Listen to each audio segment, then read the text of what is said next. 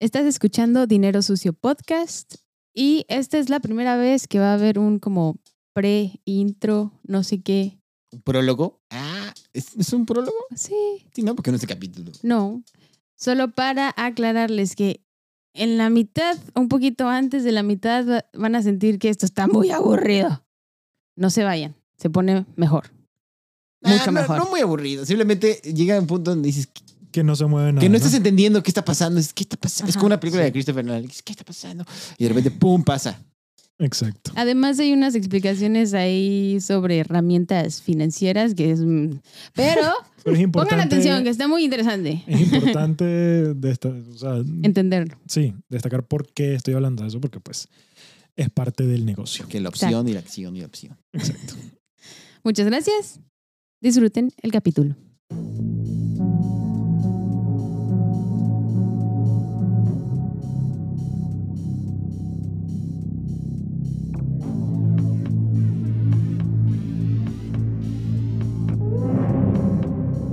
Locomatters Producción presenta Dinero Sucio, un podcast en el que yo, Simón, aclararé y hablaré junto con María José y Pepe de fraudes, corrupción, actos poco éticos e ilegales que lograron hacer millonarias y poderosas a ciertas personas que daremos a conocer como lo que son, personas sucias y miserables. Hoy hablaremos de James Franklin Norfleet. ¿Sí, ¿Quién es? Nadie sabe quién es, este tipo. Yo tampoco lo sabía, pero encontré un librito por ahí y unas cositas y me parece interesante la historia. Me parece interesante. Eh, porque sí, pues que estar hablando ahí todo el tiempo de Ponzi y de cosas que la gente ya conoce no, no es tan divertido, ¿no? Oye, una pregunta hablando de Ponzi. En el documental del de Tinder, Ajá. dijeron que él está haciendo un Ponzi Sí. scheme. ¿Pero sí era Ponzi scheme? Sí, porque él, o sea, no era nunca su dinero. Exacto. Ah. Era el dinero de las otras, le pagaba, hacía, haciéndolo creer que era suyo. O sea, y es como un, es como una red Sí, sí, es que sí, sí. me- alimentando del dinero de la otra. Entonces, a- se endeudaba una, le pagaba la cena a la otra, y la otra creía que era el dinero de él. Entonces, luego ella se endeudaba por él, pero ese dinero le pagaba la cena a otra chava. Entonces, Ok. él iba como, pues sí, como en un, no un trampolín, sino que nunca tocaba suelo, era el dinero de los demás. Ay, qué estrés vivir así. O sea, Ay, que, es lo que me pregunto, ¿cómo la gente, cómo puede haber gente que vive en ese nivel de, de pues, eh, eh, miserabi- Sí. miserabilidad? hay que ser loco, hay que estar loco para Es un tener los psicópata. Ah, no, sí, huevos para hacer definitivamente eso. tienes que ser No, un psicópata. sí, sí. Ah, Yo no podría No. vivir En algún momento de la, del documental, obviamente la gente ya lo vio, pero Simón no lo ha visto. El tipo, ajá, se entera mucha gente de quién es, entonces se queda sin nadie y no tenía ni un peso, nada. Ujú, ujú. Entonces se la vive en moteles, así, porque no tenía ni en dónde Y caer. Y probablemente está eso. endeudado porque tienes que. Ah, no, que sí. para dar Sí. el. O sea, para hacer el primer scam, tienes que aparentar cierta. Y si no tienes absolutamente nada, pues te va a costar un poquito. Entonces te endeudas un poquito para luego conseguir mucho, pero ese poquito probablemente nunca lo pagaste al inicio Exacto. y ahora. Quién sabe, ojalá, ojalá que esté todo endeudado y que, y que, y que se pudra en su cuarto de motel. Nah, lamentablemente no. Yo sé, yo sé. Maldito. Me- me Como es hombre y es psicópata, va a sobrevivir. Pero yo creo que yo creo que el documental puede ser suficiente Ujú. para presionar. No, y Ojalá. están memes y en todos Ujú. lados ya. Ah, no, sí. yo- mira, yo no lo vi. Tu hermana me lo, me lo contó. Y, y ahorita veo, o sea, en mi celular no hay nada registrado acerca de ese tema, pues. Pero en Instagram y todo me salen memes de, Sí, de las sí. publicaciones. Y. Entonces ya es excesivamente famoso él y su historia. Y, Se llama como tú. sí. Bueno, no- él o su personaje, porque me Los dijiste dos, que... ¿no?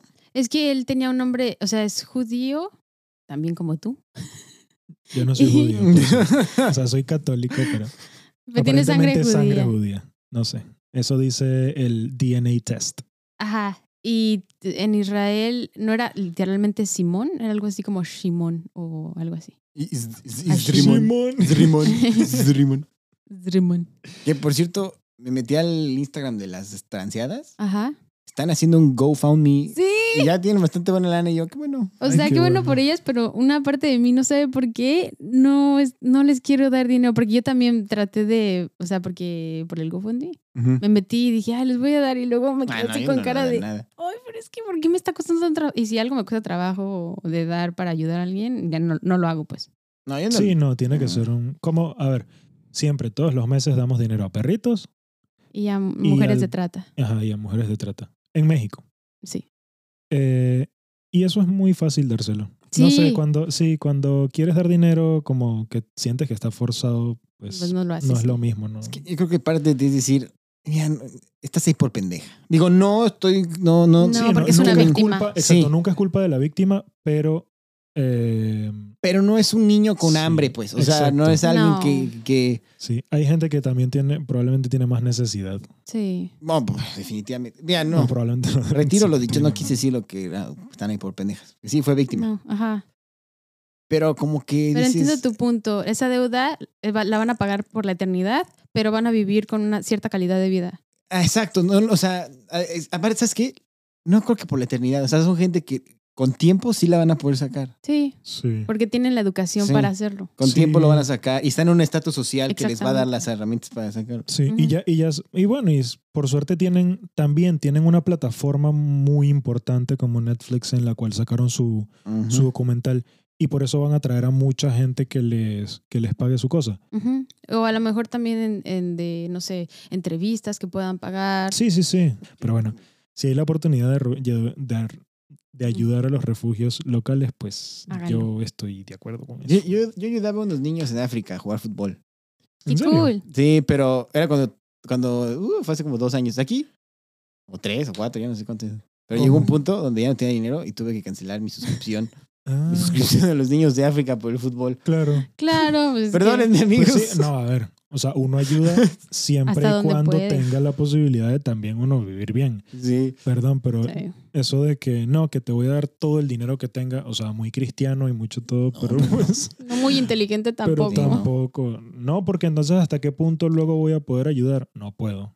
Claro. Mejor Tuve que cancelar mi suscripción. me ayudo yo y después ayudo a los demás. Por eso así están las novias del de Tinder. Exacto, porque intentaron ayudarlo a él antes que ayudarse a ellas mismas. Exacto. Como, como dicen, no prestes lo que no tienes y prestaron lo que no tenían. Uy, sí. Sí. Sí. Pero bueno, vamos a entrar en tema.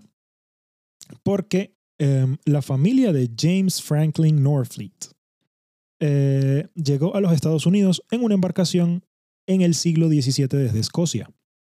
En el barco iban dos hermanos, quienes eran los antepasados de James. Y, navegando los mares del norte, el barco en el que iban se destruyó.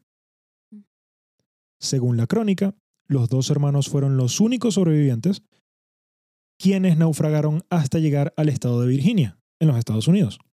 Su apellido real no se conoce, pero los lugareños se referían a ellos como los del North Fleet, o sea, la flota De del norte, que luego derivó en Northfleet. Es nombre tarado. Sí. Pero bueno, es como toda esa gente que llega a México, incluso yo que mi segundo apellido es Utrera, es porque probablemente la familia venía del pueblo de Utrera en, en Andalucía. Entonces, pues to- te ponen el nombre de donde uh, ustedes, Vélez. Sí. Vito, Vito Corleone. Sí, antes Vito no Corleone. había, es- ¿cómo se dice? Apellidos. Apellidos y No. luego se empezó a usar y pues, ¿de dónde vas a sacar? Ah, Ok, pues del lugar. Sí, te ponen lo que hay gente que tiene que el apellido es el nombre de sus padres en algunas culturas. Bueno, lo que son Hernández, López, todo eso es hijo de, hijo Sí. de, hijo de. Exacto. Em, pero luego de asentarse en la zona, tanto ellos como sus descendientes se dedicaron a la vida del campo.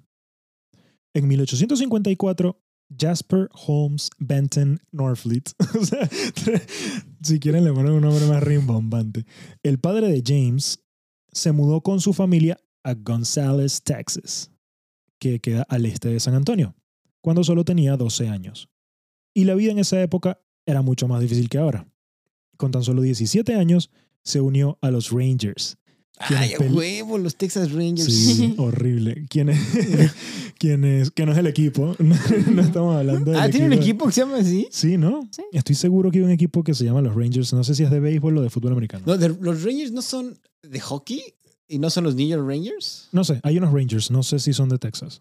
No creo que sean los Texas Rangers, pero Ahorita está, chingones. está buscando, pero... eh, a los 17 años se unió a los Rangers quienes peleaban en guerras contra los indios, esos eran los verdaderos Rangers, y lo hizo hasta 1964. ¿Qué? Otra- 1960 no, 1760. Ah, perdón, 1864. Se me fue ahí un, una tecla. los- 1864, cuando empezó a sufrir reumatismos, que es un dolor crónico en las articulaciones. Me podía disparar. Y, o solo disparaba. Sí, O sea, no, tenía, como- tenía una automática. Sí. No, como Willy del el de Los Simpson cuando lo acusan a él, cuando mata, cuando le disparan al señor Burns.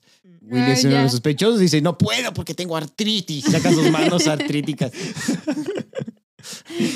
Eh, y el 23 de febrero del 65 tuvieron a su primer hijo y protagonista de nuestra historia, James Franklin Norfleet. Cuando la guerra se calmó, eh, a los ranchos les empezó a ir bastante bien. Y la familia construyó una bonita casa de piedra, la cual fue destruida por un grupo Por de... el lobo. No, no. Le sopló y le sopló. Sopló muy fuerte. No, la de piedra no se No se destruyó. Ah, es verdad. Si hubiese sido de paja, quizás. Eh, eh, la casa fue destruida por un grupo de 300 apaches. Ah, huevo. La venganza, el payback. Ahorita Ah, Pepe está exacto. sacando su eh, playera de un Apache, de. Indian Motorcycle. Sí, sí, es cosa. 19. Ya ¿qué? es, Lo de Rangers. Es que me sale Yes. Rangers Football Club, pero no creo. es políticamente Ah. incorrecta mi playera. pero- Exactamente. Pero, No, va políticamente incorrecta. Pues es que según ya no se dice en Indian. Sí. Ah, ok. Según yo Ya ya ves. es Native, Native American. American. En Estados Unidos es Native American, aquí es First Nation. First Nation, sí. Y en sea- México es indígenas. Ajá. Me sale esto. que de los Ah, Texas. Rangers. No, pero esto es Rangers, es, es escocés, además. No, Sí. vean, ve- búsquense una película que se llama Highwaymen en Netflix, de dos Texas Rangers que cazan a Bonnie and Clyde, pero solo hablan de ellos dos, no es de Bonnie and Clyde. Ah, Buenísima y esa esas historias, aparte de la historia, Sí. es- en- bueno, del... Sale Kevin Costner y Woody Harrelson. Ah, vamos a ver. Se llama The. Highwaymen. El mismo que, que hizo de Mickey Bonnie Mallory Clyde de- Knox. Ajá, No, no de Bonnie and Clyde, hizo de Mickey Knox, que es la que es, el, bon, el que es- Clyde. que es básicamente Bonnie and Clyde de Oliver Stone. Mm. Mira, él aparecía en las dos historias. Y él es este un Texas Ranger que caza a Bonnie and Clyde. El equipo de Texas de béisbol son los Texas Texas Ranger. Rangers. Híjole, yo no sé si estoy de acuerdo con esos. Esos güeyes son como que súper al borde de la ley. Son medio outlaws. Entonces, Los Rangers. sí, sí. No, es que los Rangers era básicamente, bueno, eh, hoy serían como un grupo de paramilitares. Ajá, exactamente, exactamente. Unos forajidos Sí, que van por los most que- wanted. Así. Ajá. exacto. Peleaban por, pues, por, por mantener sus tierras, bueno, las tierras que habían robado a los First Nations. Exactamente. y- Pero bueno, eh, les destruyeron la casa un grupo de 300 apaches quienes robaron 1.700 cabezas de ganado Ay, y los bueno. obligaron a comenzar toda su vida de nuevo. Mira, igualito que hicieron ellos. Exacto. Payback. Es que fue... Sí, sí. payback. Cuando- Apache. Oye, Cu- tipo carnal. Mira, la evolución del hombre. Cuando eres niño, traes tu triciclo Apache. Y cuando creces, te compras tu motocicleta Indian. Indian. Ah, mira. Yo nunca Y cuando, y, y cuando eres viejo, te compras tu silla de ruedas Este, eh, First Nation. Cheyenne. Sí, sí, no. ¡Oh, te compras la Cheyenne! Cheyenne. Te Eso compras está la Cheyenne. buenísimo. Cuando cumplió 14 años, James se unió a su primera cacería de búfalos. Ah, 14 años. A su primera cacería de búfalos. Eh, para los indígenas, estas cacerías solían ser únicamente para conseguir alimento. Exactamente.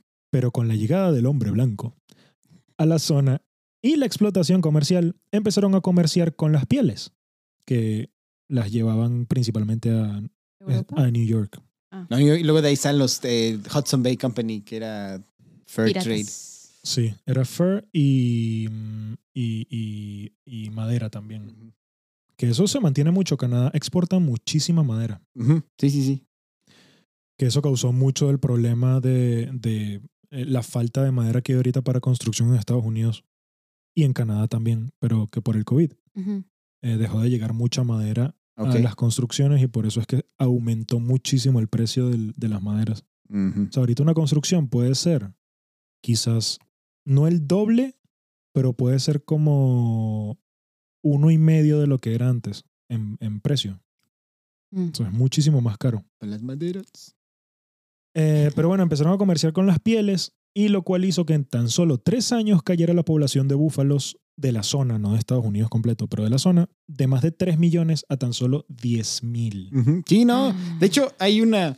la, el- la leyenda nativa, que es el Wendigo, se dice que no era tanto leyenda, sino como una metáfora del hombre blanco, porque un Wendigo acaba con los recursos. Sí. Sí. Se dicen que esto fue el. Pero eso es aquí, el Wendigo es aquí. En Aquí Canadá. y en el norte de Estados Unidos. Exacto. Pero sí, sí, sí. Mm. Del al- los- son de los Algonquin y aquí está el Algonquin. Park. Sí, sí, yo tu, sí, para una clase yo tuve que leer acerca del, del Wendigo y sí, era como, como, pero sí, el Wendigo te- habla exacto acerca de cómo la naturaleza destruye lo que tienes, pero eso es El hombre una blanco. naturaleza que vino después. Sí. ¿Sabes qué es curioso? Porque nosotros somos latinos, pero Daniela, mi esposa, que es latina, pero creció y vivió y nació en, en Canadá, si tú le mencionas Wendigo, en el subconsciente canadiense lo traen y dicen, no digas eso. Así me dijo, cuando le dije, oye, es que estoy viendo del Ah. Wendigo, Shh, no digas eso. Les avergüenza. No, no, no, les da miedo. Dice, eso no se dice en las noches o afuera, güey, porque cuando lo es dices... el coco. Es el coco. No, no, dice, "Shh, no digas el Wendigo, porque no, no que les avergüence, sino que es la No. leyenda urbana de Ah, aquí. ok. O sea, su chupacabras es el del Ay, qué aguas porque se sale en la noche. Digo, no que, no, no que él ya lo crea, pero que está en su... En Sí, sí, su- sí, sí, sí, en el consciente. en su Su con- consciente. En el consciente colectivo está el, el Wendigo existe o no se dice o porque lo, lo atraes y la chinga. Ya saben, si pasa algo con este podcast, Fue el Fue el Wendigo. Wendigo. Qué locura. Eh, pero bueno, cuentan como en una ocasión, eh, mientras se encontraban jugando póker, él con, o sea, James con sus compañeros con los que estaban por ahí viendo si encontraban búfalos y así. ¿Jugaban Texas Hold'em? Eh, probablemente, probablemente. Pero estaban jugando póker eh, y mientras descansaban, mientras descansaban de una cacería, un hombre junto con su esposa y tres hijas se les acercó y pidió si podía jugar. Por lo que sea, parece ser que este hombre les intentó estafar. ¿Y qué es lo que hace un buen vaquero de honor en un caso como estos? Lo mismo que un narcotraficante. Exactamente. Lo mataron y lo enterraron con todo y botas puestas. Sí. Norfleet le dijo a la que ahora era viuda que estarían mejor sin él y les dio de comer a ella y a sus hijos. Sí, a huevo, ¿no? gracias. Paso. Sí. Durante los siguientes 10 años, Frank nunca volvió con su familia y se mantuvo trabajando como vaquero en las llanuras de Texas, moviendo rebaños de un sitio a otro. En estos trabajos conoció a Elisa, voy a decir Elisa, eh, con quien se casó en junio de 1894. Ese mismo año nació su primera hija y un año después, al igual que había hecho su abuelo, el abuelo de James, eh, mediante una ley se convirtió en granjero. ¿Cómo funcionaba? Era que tenías que trabajar y vivir en 160 acres de tierra durante tres años y luego el gobierno te las entregaba. Ok. Era una buena manera de conseguir tierras, de empezar a ser granjero, ser Pero autosuficiente. Cuando antes no le pertenecían a nadie. Cuando o a no México. Le pertenecían al gobierno. a México le pertenecían. Exa- Se las quitaron. y el gobierno, no, mira, era esto era de México, pero ahora es tuyo. Ahora es tuyo. Eh, durante los siguientes años, ahorrando dinero y trabajando duro, James y Elisa lograron comprar 10.000 acres más directamente del gobierno al precio de 1.25 dólares el acre. Qué barato. Un acre, Aquí, ahorita. un acre 100,000, representa, ¿no? ¿no? sé, pero un acre representa 4.046 metros cuadrados. Imagínate, 1.25 dólares. Claro, 1.25 dólares era un poquito más de dinero. Pues es pero donde vivía- tampoco era mucho, No. muchísimo más. O sea, Es donde vivía Winnie Ojalá Pooh, y costara el eso. bosque de los mil acres, ¿no? eh, no, pero tipo, ¿un dólar por acre? un dólar 25 por acre. Ajá. Y Ajá. compraron 10.000 acres, o sea, compraron, terminaron comprando 12.500 dólares. Y ahora esos cabrones son los que nos están rentando un cuarto a dos mil dólares. Exactamente. Para que veas cómo, No, pues sí. cómo terminan las cosas. Eh, los Norfleet tuvieron tres hijos, pero dos murieron a una edad temprana. A pesar de esto, nunca se dejaron vencer por la vida ni dejaron de trabajar y a los 40, y y a los 40 años vivían cómodamente y se podría decir que más que gran- que granjeros se les consideraba como empresarios. Claro. Eran dueños de muchos acres y tenían dinero, o sea, vivían cómodamente.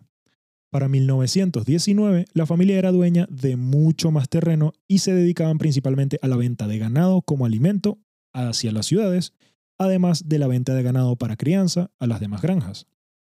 Eran los granjeros más importantes de la zona y eran dentro de lo que se consideraba en ese momento ricos.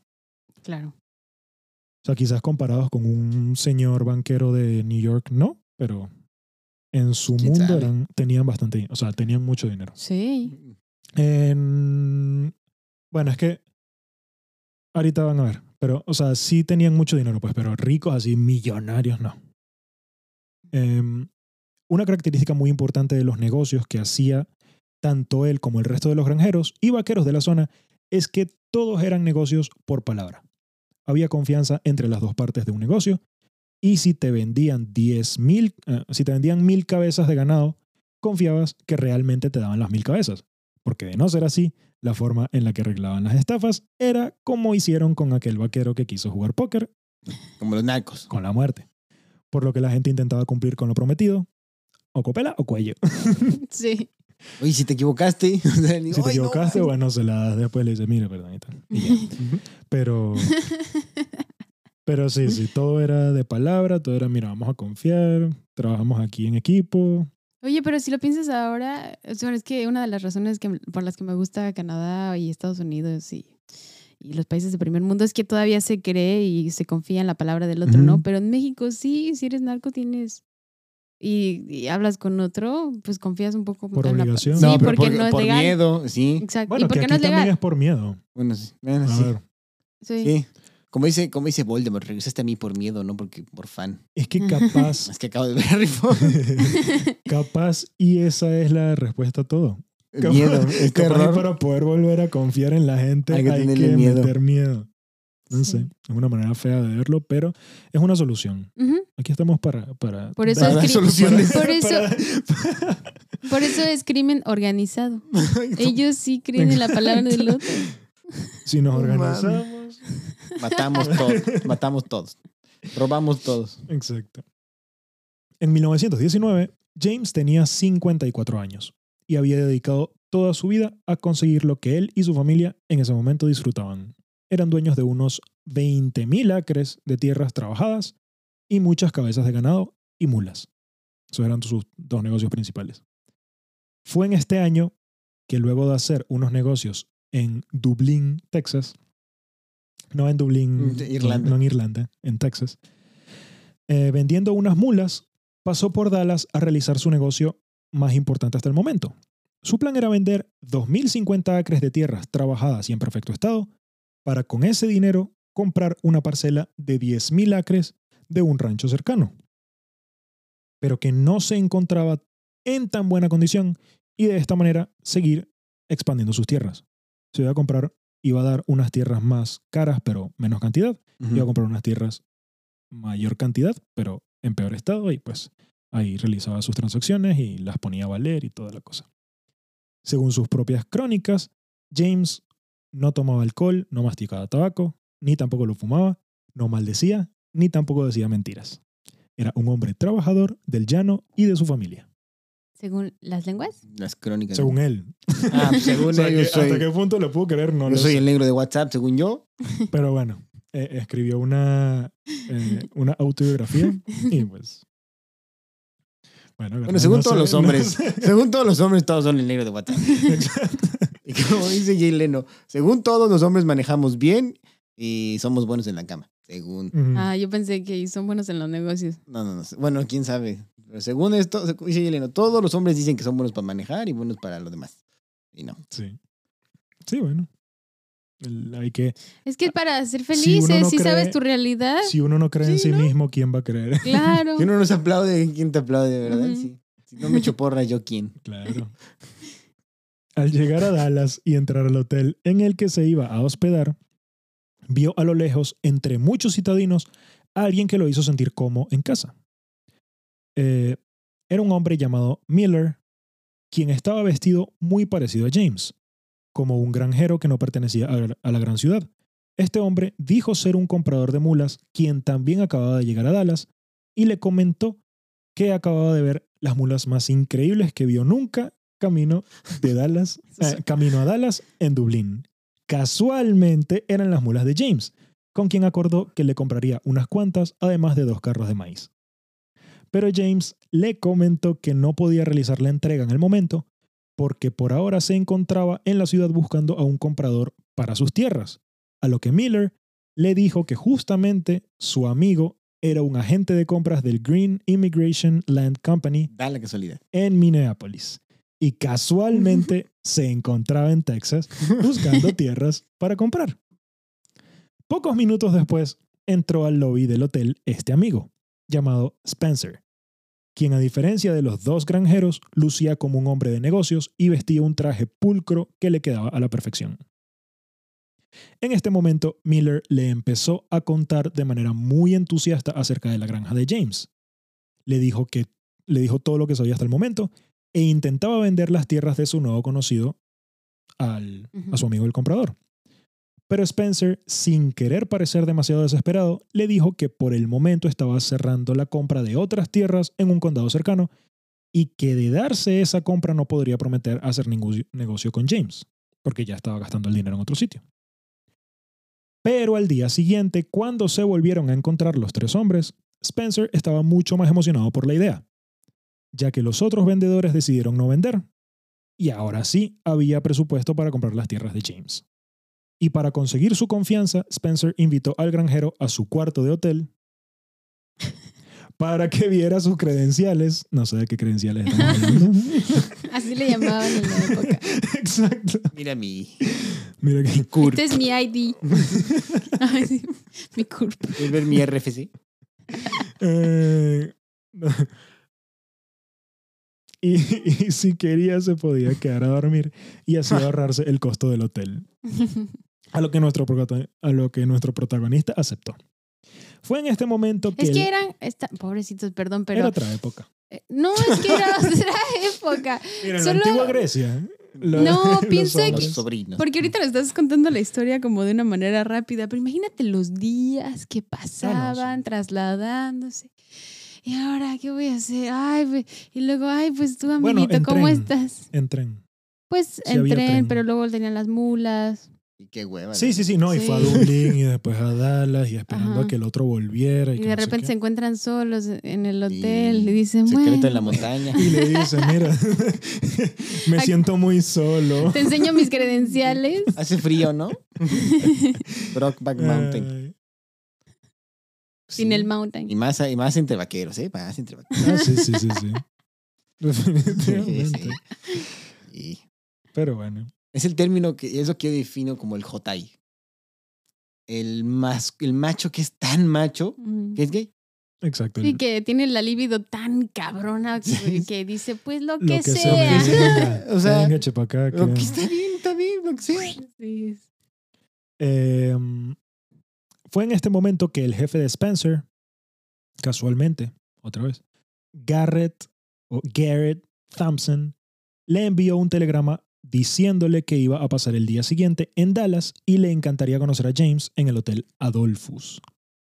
Al día siguiente, James fue con Spencer al hotel a ver si el jefe ya se encontraba allí, pero al llegar vieron que aún no había chequeado, por lo que se sentaron a esperar y James se encontró en el asiento una billetera con una identificación, 240 dólares, Las credenciales. Las credenciales. otras, otras credenciales, una copia de un bono pagable por 100 mil dólares y una tarjeta con un código cifrado. Los hombres decidieron que lo mejor sería regresar la billetera a su dueño y luego de preguntar en qué cuarto se encontraba, fueron a devolverla. Fue entonces que conocieron a Joe Fury, quien les agradeció y les dijo y les ofreció eh, 100 dólares a cada uno. Tenía 200 dólares, 240 dólares en la cartera. Le dijo, mira, toma, 100 para ti, 100 para ti. Pero aunque Spencer los aceptó, James no.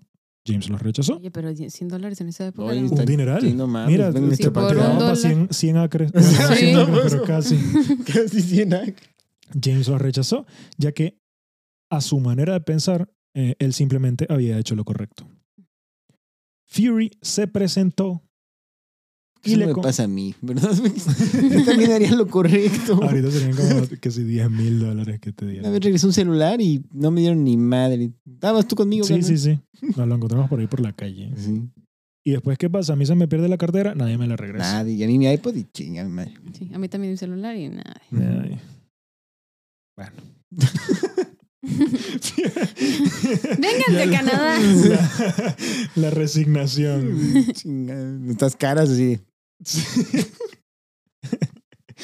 Fury se presentó y le comentó a los dos hombres que era un corredor de bolsa y trabajaba para una compañía llamada United Brokers.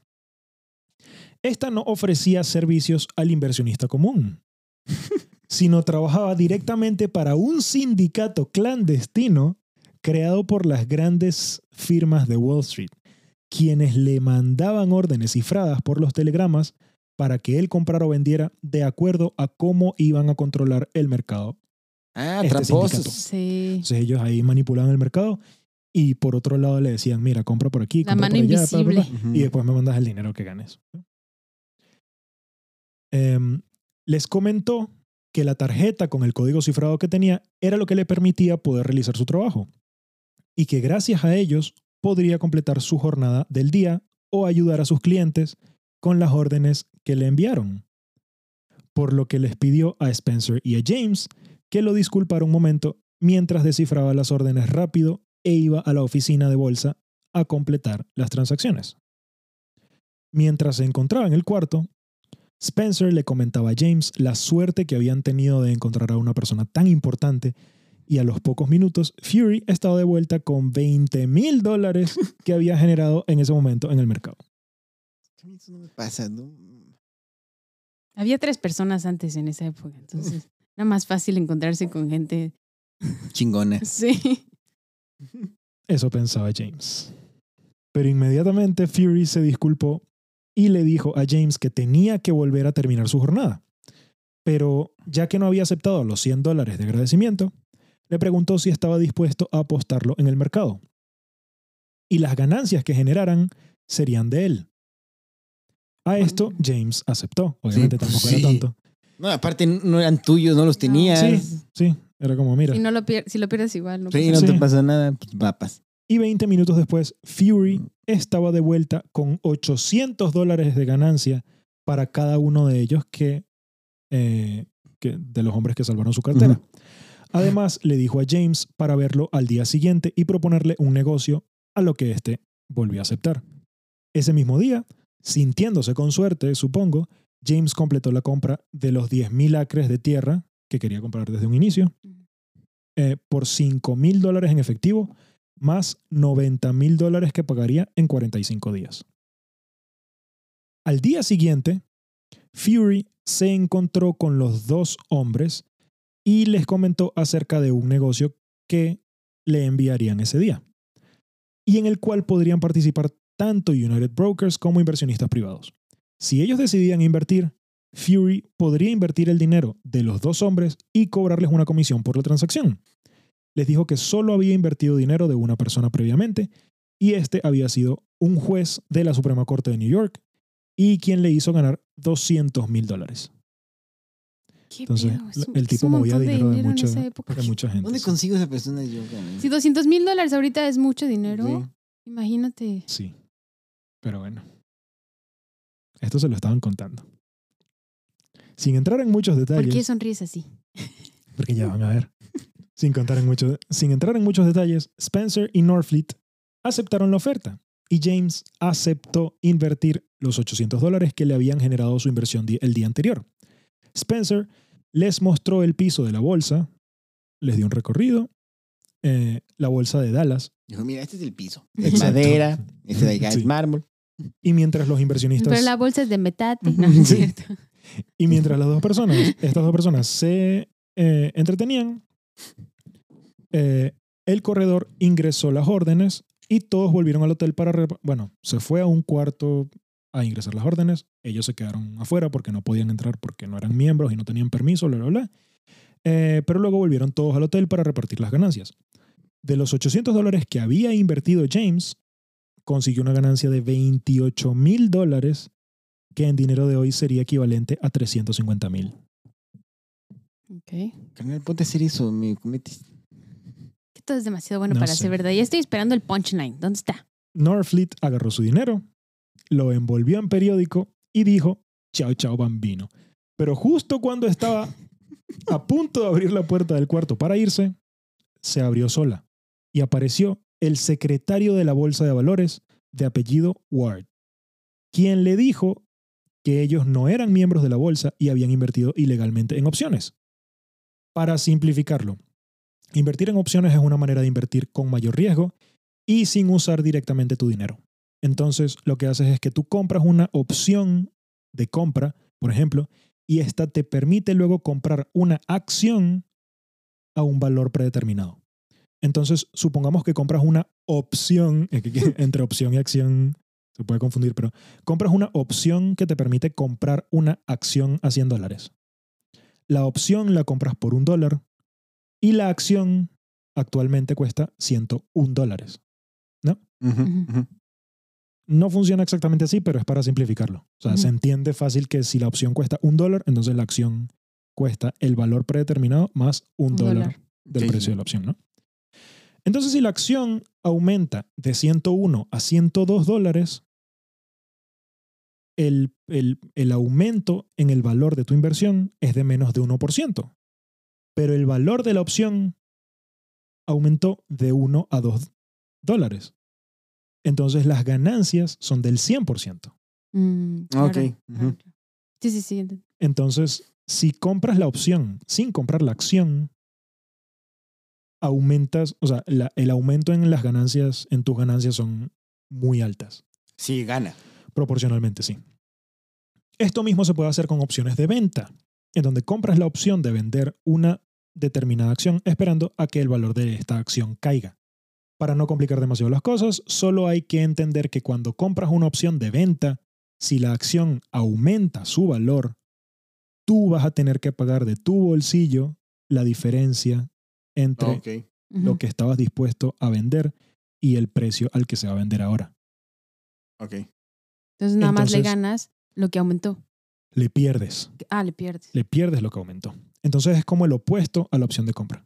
O sea, si la opción de compra, la acción sube, tú, eh, pues tú ganas lo que haya subido. Ujú. En la opción de venta, si el precio baja, tú ganas lo que haya bajado, pero si el precio sube, tú pierdes lo que Ajá, subió. exacto. En la opción de compra, tú nada más puedes perder lo que invertiste. Entonces, en la opción de venta, las posibles pérdidas son infinitas, por decirlo de alguna manera. Ahorita O sea- ya perdimos al 50% de nuestra audiencia. Perdón, es que tengo.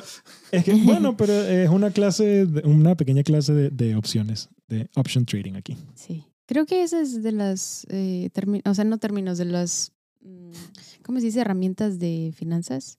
De las más difíciles que Sí, sí, siempre sí. te pido que me expliques. Sí, las opciones son una cosa complicada y además hay un millón y. Es muy complicado y, y la mayoría de la gente ni siquiera invierte en eso. Bueno, no, la mayoría de la gente normal no invierte en eso, pero es algo que utilizan mucho las compañías financieras. Porque te dan. te El beneficio es muy... aumentan el riesgo y al mismo tiempo pueden disminuir mucho tu riesgo. Entonces, Ah, traen mucho beneficio. Sí, traen mucho beneficio si los sabes usar bien. Eh, ¿Cuál era el problema con todo esto de James, Fury Spencer? Que según el secretario, recordemos que el secretario llegó de repente y abrió la puerta y le dijo, no te vayas. O sea, en esta historia es todo es de repente. Así, Sí. Sí, sí, sí. Según el secretario, al no ser miembros, no podían garantizar que pagarían las pérdidas. Y en caso de que ocurrieran, en caso de que ocurrieran, perdón, y los hombres tendrían que hasta el siguiente plazo de liquidación, que hoy en día ocurre dos días después eh, de que se hace una transacción, pero en la época ocurría el primer y decimoquinto día del mes, eh, para demostrar que tenían el monto necesario. Entonces, básicamente ellos tenían que asegurarse que en caso de que, por, o sea, por lo que entiendo de la historia, ellos habían invertido en opciones de venta, por lo que tenían que garantizar que si la acción subía en valor, ellos hubiesen podido pagar, Pagar. lo que habían perdido. La manera de demostrarlo sería llevar el monto en efectivo y mostrárselo a Ward. Por esto mismo, Ward se quedó con todo el dinero que habían ganado, o sea, los 28 mil dólares de. James, y los guardó en, el, en la bolsa de valores hasta que James y los otros hombres pudieron, pudieran traer el dinero y mostrarle, mira, sí, aquí tengo el efectivo, yo te lo hubiese podido pagar, dame, dame mi dinero de vuelta, ¿no? Aunque James dijo desde un inicio que no tenía dinero para demostrar nada, Spencer dijo que podría conseguir 35 mil dólares. y James aceptó llevar 20 mil, después de que lo lograron convencer, a lo que Fury aceptó llevar el resto. Spencer se ofreció a acompañar a Northfleet a su rancho para así poder inspeccionar las tierras que estaban vendiendo. Porque ese era el negocio inicial, ¿no? Determinar si finalmente las iba a comprar o no. Em, y cuando llegaron a la casa, y luego de realizar varias preguntas, ofreció comprar los 2.050 acres por 102.600 dólares, lo cual le daría una ganancia de 7.600 dólares luego eh, de pagar la deuda por comprar los 10.000 acres de la otra persona. Entonces ya como que Northfleet y Spencer, pues... Como, como que Northfleet ya podía confiar un poquito más en Spencer porque le había comprado las cosas y bla, bla, bla. Después de cerrar el Y trato porque le enseñó las credenciales. y le enseñó las credenciales, después de tener una noche en la que te muestran las credenciales, mira, tú confías mucho más en la otra persona. La ID. La ID. Ese, ese momento nadie te lo Sí. quita. Como dices, ya se sabe el RFC. El. NFC ya, el CURP. Después de cerrar el trato, James y Spencer recolectaron los 20 mil dólares que daría James en el banco y viajaron de vuelta a Dallas, en donde les llegó un telegrama diciendo que Spencer había tenido que viajar, eh, perdón, Fury había tenido que viajar a Fort Worth por negocios y que los vería allí. Fort Worth era una ciudad que estaba al lado de Dallas. Al llegar a Fort Worth, Fury les ofreció comprar unas acciones con el dinero que habían obtenido. Ese Fury es imparable. Sí, sí. Mira, sí. mira. Les es un ofreció- vendedor. Es un Sí. vendedor. Les ofreció comprar unas acciones con el dinero que habían obtenido. Y le dio las órdenes a Spencer para evitar que sucediera lo mismo otra vez con lo del secretario. Claro. Pero al volver al hotel, se dieron cuenta que Spencer, en vez de comprar las acciones, estas acciones las habían comprado con el dinero que habían recolectado todos. Spencer, en vez de comprar las acciones, las había vendido. Y había perdido todo el dinero que habían ¿Qué? recaudado los tres hombres. Como los narcos. Por lo que la única manera de que consiguió Fury de recuperar la inversión fue otra vez comprando opciones. Al final del día, las ganancias de James habían aumentado de 28 mil a 45 mil dólares. O sea, terminó ganando más dinero. Pero de nuevo recibieron la visita del secretario de esta vez la bolsa de Fort Worth, llamado Gerber. O sea, ¿qué pedo? Ay, estaba el secretario también. Sí, sí, sí. Exacto. Y quien les dijo más o menos lo mismo que Ward, el secretario de la Bolsa de Dallas. Por lo que esta vez Fury fue de vuelta a su rancho, esta vez solo, y pidió prestado 25 mil dólares a su cuñado, a quien le pagaría una vez recuperadas las ganancias. Porque O sea, los 20 mil dólares que le pidió el banco los había perdido. Porque lo Ya no le podía pedir más dinero al banco, entonces le pidió a su cuñado. Ese Fury se parecía a un Simón que conozco. Fury. Sí, ¿no? No, Fury es el que, el, el que, el que compra y vende acciones y... Pero no le pidió prestado a su. No, ese fue James. Ah, James. ok. el, el protagonista de la... De la Ah, James sí. le había pedido 20 mil dólares al banco, los perdió en la venta de la acción que. Spencer hizo mal y ahora le pidió 25 mil a su cuñado y ahora está esperando para, para poder mostrarle a los otros Ajá. tipos que iba a poder pagar la deuda y bla, bla, bla, y se iba a poder quedar con, con el dinero que habían generado cuando compraron y vendieron las, eh, las opciones, ¿no? Entonces, al llegar a Fort Worth, los hombres habían recaudado 70 mil dólares entre los tres. 10 mil menos de lo que necesitaban, pero Spencer les dijo que solo necesitaba ir a Austin para recuperar un dinero que invirtió en unos bonos y que luego le mandaría el dinero por correo a Fury, quien iría hasta Dallas a recoger el dinero. Entonces, Fury, solito, iría con todo el dinero hasta Dallas para recoger el dinero que habían generado las opciones. Y Spencer se iba a ir por su lado a otro sitio a recuperar un dinero de unos bonos. Y luego le van a juntar. Y James, el protagonista, se iba a quedar ahí esperando.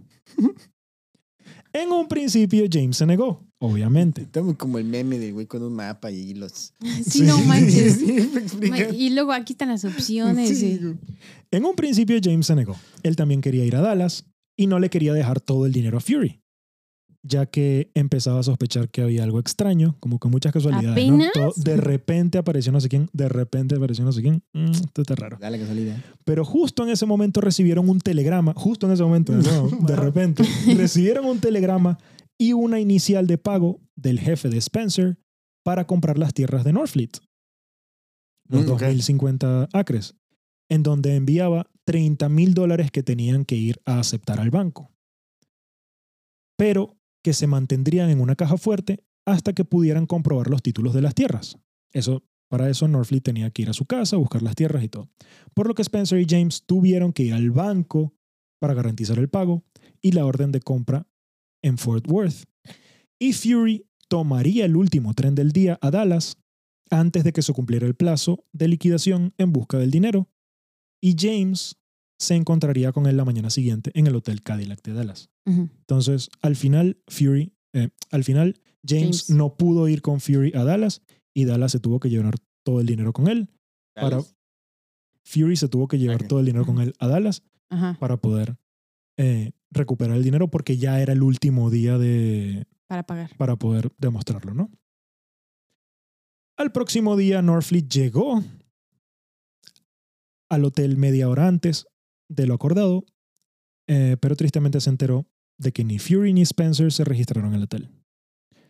Fue a todos los hoteles cercanos para intentar Ay, conseguirlo no, es que siento la angustia que debe haber sentido. Pero no se logró mata ese güey. nada. No. y se dio cuenta de, lo que, de que lo habían estafado. Le robaron 45 mil dólares equivalentes a 560 mil dólares hoy y estaba endeudado por la compra del terreno por 90 mil dólares, que hoy son 1.1 millones. Yo voy y los matos, güey. ¿Qué había pasado? Ok, te voy a contar toda esta historia. Estuvo bueno. Antes de el- el giro continuar. De, tuerca. De Ajá. puerca. De puerca. El giro de puerca. ¿Qué había? Es que esa es la cosa. Sé que hasta ahora era todo medio confuso y decía, Sí, "Ajá, pues, pero, ¿y cuál es el dinero sucio? ¿Qué pasa y tal? Ajá. Y si es realmente malo. Desde que James llegó al hotel en Dallas, Todo estaba planeado. todo estaba planeado. ¡Ay, la quiero ver una película de esto! La persona que se encontró en el, en el lobby Mm. era, estaba planeado que fuera la primera persona que se iba a encontrar. Ellos sabían que él iba a Dallas a vender sus tierras. Fue la persona que Mm. conocía a Spencer, que Spencer era la segunda persona Sí, que lo sí. iba a llegar, que luego lo iba a llevar con Fury para que lo conociera. El tipo que le mandaba los telegramas también era parte del plan. La cartera. Fury no trabajaba en la bolsa de valores. Cuando la le cartera. mostraron, cuando le mostraron los 28 mil dólares em, en cash, la mayoría del dinero era falso. Lo de la cartera, Fu- eh, Fury se, no, la de la cartera, Spencer se la había puesto en el, En el asiento en el ahí. asiento para que, para que este se la encontrara y la fueran a regresar. Los dos secretarios de la bolsa de valores trabajaban con ellos. Sí, fue un esquimazo durísimo. Oye, si, si hubiera sido maldito, hubiera dicho, nah, me chingo esta cartera. y se va. Y ya, Ándale. se queda con 240 dólares y- y, y ya. Y al final le hicieron todo eso. Oye, le- pero que usen, así como usaron su tiempo Para planear eso, Sí. que lo usen para algo Para ir a la bueno. universidad, Fury- oye, no mames. Fury era conocido, lo que pasa es que no sabían la cara, pero era... Ah, bueno, y todos ellos obviamente, yo les estoy dando el nombre real, pero todos usaban alias eh, cuando se encontraban con, Con Northfleet. Entonces Northfleet no sabía realmente cuál era su nombre. Y no había Google. Maldita sea. Y al Sí. final, al final, se quedaron con todo el dinero de él, huyeron. Como el de Tinder. Ay, sí, pero no manches, ahora me siento súper mal. por Ah, no se James. esperaban eso. Estuvo No. bueno, ¿eh? Porque yo llegué a un punto donde dije, bueno, ¿y qué ¿A chingados, no? O sea, sí. todo? ¿Dónde está la sociedad? ¿no? ¿Por qué el malo, por qué el protagonista no es malo? ¿Qué ha hecho? Ajá. Exacto. Y de repente, Exacto. ¡pum! Que el protagonista no es malo. No, no, es malo, da- es muy Más allá de que, eh, de que haya matado unos cuantos búfalos, pues. Era un güey que jugaba la póker. época. Que jugaba póker Y, también. ju- y mató Sí. a alguien jugando póker, pero bueno. Como se así, ¿no? Era Los alguien de hombres la eran hombres. Tampoco, tampoco se puede juzgar. Eh, y No ahora a James le tocaba lo más difícil. Decirle a su esposa. Pues, Eso es lo más difícil. Volver a casa y decirle a su esposa lo que había pasado. ¿Qué crees? Ustedes entendieron y yo, Sí. ¿qué? ¿Qué es lo más difícil? ya, No, ya perdió dile. todo igual. y la situación en la que estaban ahora. A diferencia de la mayoría de las Ah, déjame, personas. déjame entrar. Maldita sea, ya, ya, ya Yo te, te dije. que no ¿Cómo andas con Pendejadas, chingada. Pero no, no, ahí tienes que estar. Ah, pero no sea que te pida que arregles en la licuadora, cabrón. Porque eso sí no lo te- te hace. tardas Sí. 20 años. Sí. Así es. ¿Y qué hacías en un hotel con ese güey? A ver, dime. Te enseñó tus, te enseñó tus credenciales, Seguro, ¿verdad? seguro lo perdiste en eso. Fuiste al, al, al chichis bar y ahí lo perdieron todo. Exacto. Seguro fue con una Dime la vieja. verdad. Sí. No mami. Horrible. La verdad es que a mí, cuando estaba leyendo la... Claro, porque el libro en el que, del que estaba leyendo la historia, desde el inicio te dicen que es una estafa. Pero no van- sabías de dónde. ¿Cómo? No sabías. No sé si dónde- te decían exactamente cuáles eran los pasos de la estafa, te decían. Oh, ok, el tipo llegó al lobby. El tipo Mira. llegó al lobby. Entonces, cuando esto pasa, eh, ya todo estaba planeado para que el segundo acto fuera encontrarse con Spencer, que era el que le iba a poner la cartera, y entonces hacerlo sentir cómodo de esta manera y tal y cual. Entonces, en el libro como que ya te dan La respuesta. la historia a todos desde el inicio. Y dije, ¿qué tal si, qué tal Un si le girito de hacemos un poquito- tuerca. Oye, estuvo ¿Qué tal si le ponemos un poquito más de... de excelente aquí? cuentacuentos. Chingón. gracias, gracias. Ah, no, sí, lo que pasa es que siento que llegó un punto en el que ya era como, ¿qué está pasando? Sea, Sí, ¿qué pedo? aburrido, ¿por qué no? Oye, entonces, ¿qué pasó? ¿Se chingó o qué? Bueno, entonces, a diferencia de la mayoría de las personas a las que estafan, eh, James se tragó su orgullo porque esto era algo con lo que contaban los estafadores. Los estafadores cuentan como, con que La persona no la va a decir persona nada. va, o sea, le va a dar tanta vergüenza Ujú. que Con- van sí. a decir, mira, ¿sabes qué? Me voy a mi casa, ya no me importa. Pero James se tragó su orgullo y no se quedó callado. Fue a todos los periódicos que pudo a difundir la historia para que la gente supiera exactamente lo que había sucedido. O sea, contó todo lo que le pasó. Como las de Cómo los conoció, Sí. todo. Para que no le pase a alguien más. Y su versión documental de Netflix. Exacto, era un periódico. Y fue así que una de las siguientes víctimas reconoció el fraude mientras estaba pasando y le avisó a la policía. Va- varios vieron que la persona había contacto con la policía y se escaparon, pero lograron atrapar a dos de los hombres. Oye, es igualito que el de Tinder. Idéntico. Sí, qué sincronización tan tremenda. La chava porque que se da cuenta y sigue, la jugando para, para Porque quiero mi atorárselo. dinero, ajá. Pero Fury no se quedó con eso. Eh, perdón, James no se quedó con eso y lo siguió buscando. Su plazo de comprar los 10.000 acres ya había vencido, por lo que había perdido los 5.000 dólares de inicial que había dado, Eh, pero su objetivo era en realidad encontrar a los ladrones. Sí, sí, sí. Durante los siguientes cuatro años, James se dedicó a buscarlos y llegó hasta Florida. Como un Texas Ranger, de verdad. recorrió 48 mil kilómetros y consiguió permisos del gobierno para arrestar a quienes lo habían engañado. O sea, era, eran otros tiempos. Sí, sí. Eran sí. otros tiempos. Y luego de muchísimo esfuerzo y correr bastantes riesgos, que es una historia que no la voy a contar, com- o sea, no la voy a contar simplemente cómo fue y buscó y tal y cual, porque es medio fantasiosa. O sea, hay una parte que dice que no, que los tipos agarraron y fueron corriendo y se montaron en un... Cocodrilo. Y No, no, se montaron un, en un... ¿Cómo se llaman los avioncitos esos chiquitos? Avioneta. Ajá, en una avioneta. Y salieron de Florida y llegaron hasta Cuba. Y yo digo... Y, y todo esto mientras Northfleet los estaba persiguiendo. Y Sí, digo, sí, amarrados. Aventuras con, de con unos policías corruptos. Sí, yo, sí, no, esto- o sea, esto no es una película. Que, o sea, esta parte, todo lo que yo conté, hay registros policiales de que sucedió Ok. y de que la gente fue presa. Y, y la historia en el periódico y todo. Pero lo otro ya nada más lo escribió Northfleet.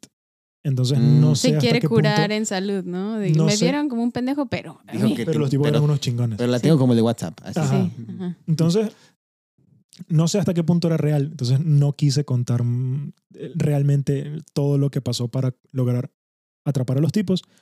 Em, lo que sí es verdad es que luego de muchísimo esfuerzo, pudo encontrar a todos los que lo habían estafado y todas estas personas terminaron en la cárcel. Aunque no logró recuperar el dinero.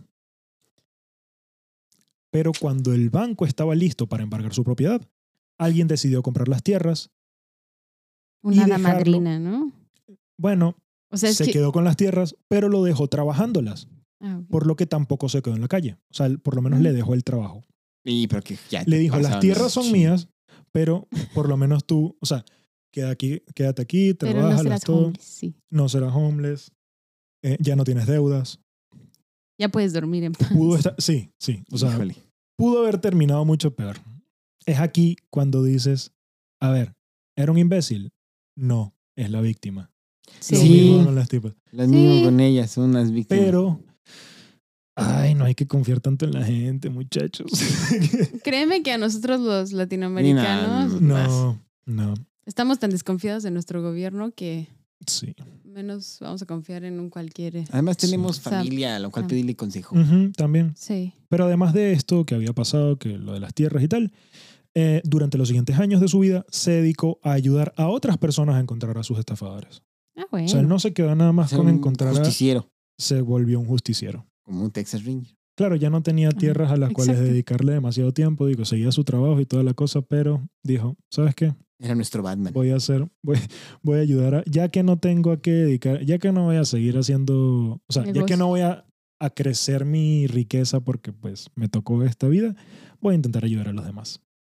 James Frank Norfleet murió a los 100 años, rodeado de su familia, sin tierras, pero tampoco endeudado, y logró ayudar a capturar a más de 90 estafadores Un Texas Ranger, como durante dices. los años que le quedaron eh, Oye, pero qué después de poca. aquel suceso en Texas. Se hubieran hecho una vaquita, Dallas. ¿no? Para comprarle unas Sí. tierritas, pues todo lo que hizo. Sí. O sea, Pero bueno, pasó de ser Mm. un señor No, pero millonario. no lo veo mal. O sea, no veo mal que se haya dedicado a hacer eso porque el punto de esta vida es tener un propósito, ¿no? Ujú. Y él tuvo su propósito, pues llegó un poco por a fuerzas, pero es un buen propósito Sí, en la vida. No manches, El propósito que le casó tocó. un montón ¿no? de gente. Sí. Era Batman. Sí. Sí. Era rico. Perdió Exacto. algo, Batman, su familia. Pero su propósito lo hizo durar 100 años.